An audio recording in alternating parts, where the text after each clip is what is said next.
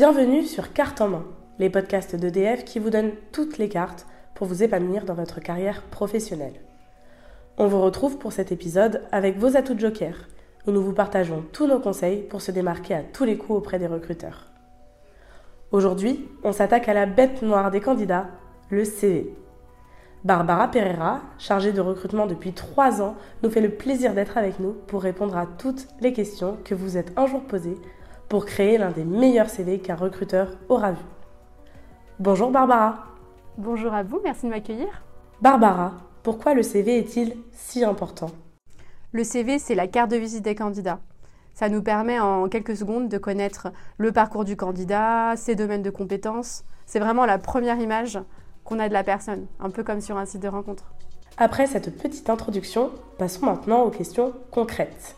Faut-il mettre une photo ou non dans un CV La photo en soi, elle n'est pas obligatoire. On transmet tous les jours des CV sans photo. Après, il faut se mettre à la place d'un recruteur. On voit parfois euh, des centaines de CV par jour.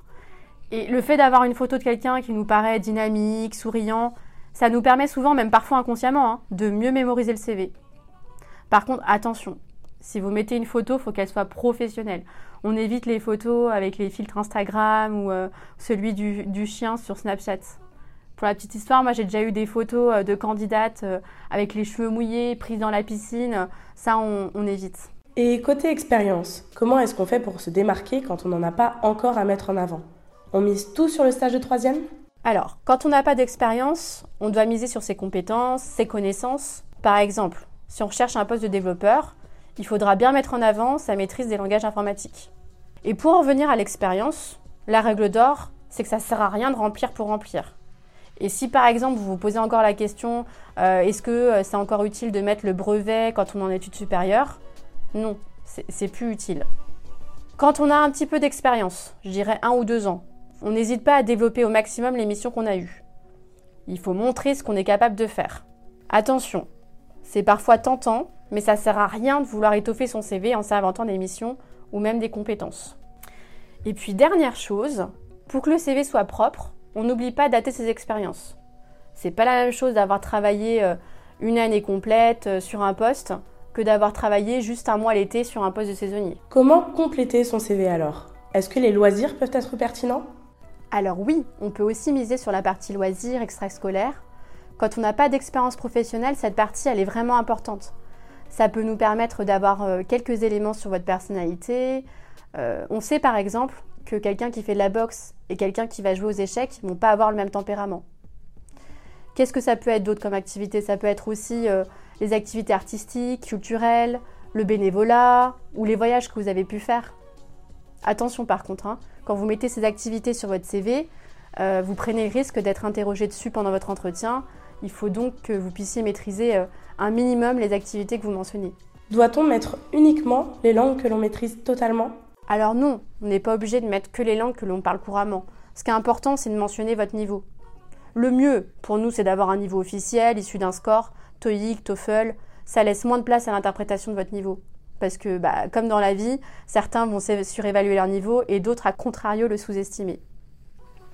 Si vous n'avez jamais eu l'occasion de tester votre niveau à travers un examen officiel, vous pouvez euh, mettre les mentions euh, débutant, intermédiaire, courant, professionnel, bilingue, en précisant bien par contre, hein, écrit ou oral. N'hésitez pas aussi euh, à mettre en avant toutes les expériences que vous avez pu avoir qui vous ont permis d'améliorer votre niveau je pense notamment aux classes européennes, aux voyages à l'étranger ou même à des semestres Erasmus. Faut-il mettre les expériences pro ou le parcours en premier? Alors cela va dépendre du profil. Un profil qui a de l'expérience, bah, il devra mettre justement en avant son expérience avant ses diplômes.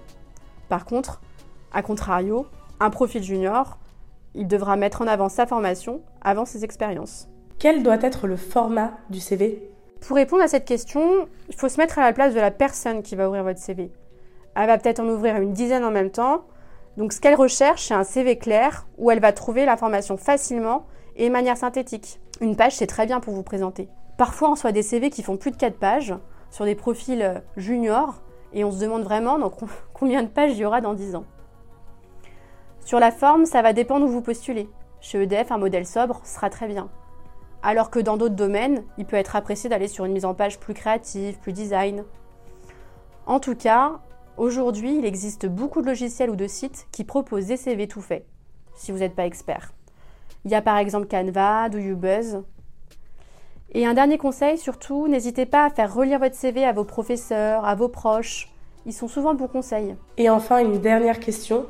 Lorsque l'on est à la recherche d'un stage ou d'une alternance, c'est des dizaines et dizaines de CV qui sont envoyés. Faut-il en faire un seul ou plusieurs? Alors, le mieux à faire, c'est les adapter pour chaque domaine de poste que l'on vise. Si on cherche dans la vente, dans le graphisme et dans le développement informatique en même temps, on ne mettra pas en avant les mêmes informations. Encore une fois, hein, il est important de se mettre à la place de la personne qui recherche un stagiaire ou un alternant. Si elle recherche un profil, euh, euh, par exemple dans les domaines des ressources humaines, et que vous avez indiqué dans votre CV que vous recherchez un poste en communication, on pensera que la RH c'est un second choix pour vous. Alors même si ça prend du temps hein, de modifier à chaque fois ces éléments, faites-le. Mieux vaut faire moins de candidatures, mais de qualité que l'inverse. Merci Barbara d'être venue partager votre expérience. Nous espérons que grâce à vous, les CV n'auront plus aucun secret pour personne. Et merci à vous de nous avoir écoutés. Si jamais vous avez encore des questions, n'hésitez pas à nous le faire savoir sur le Twitter EDF Recrute. On se retrouve très bientôt pour un nouvel épisode.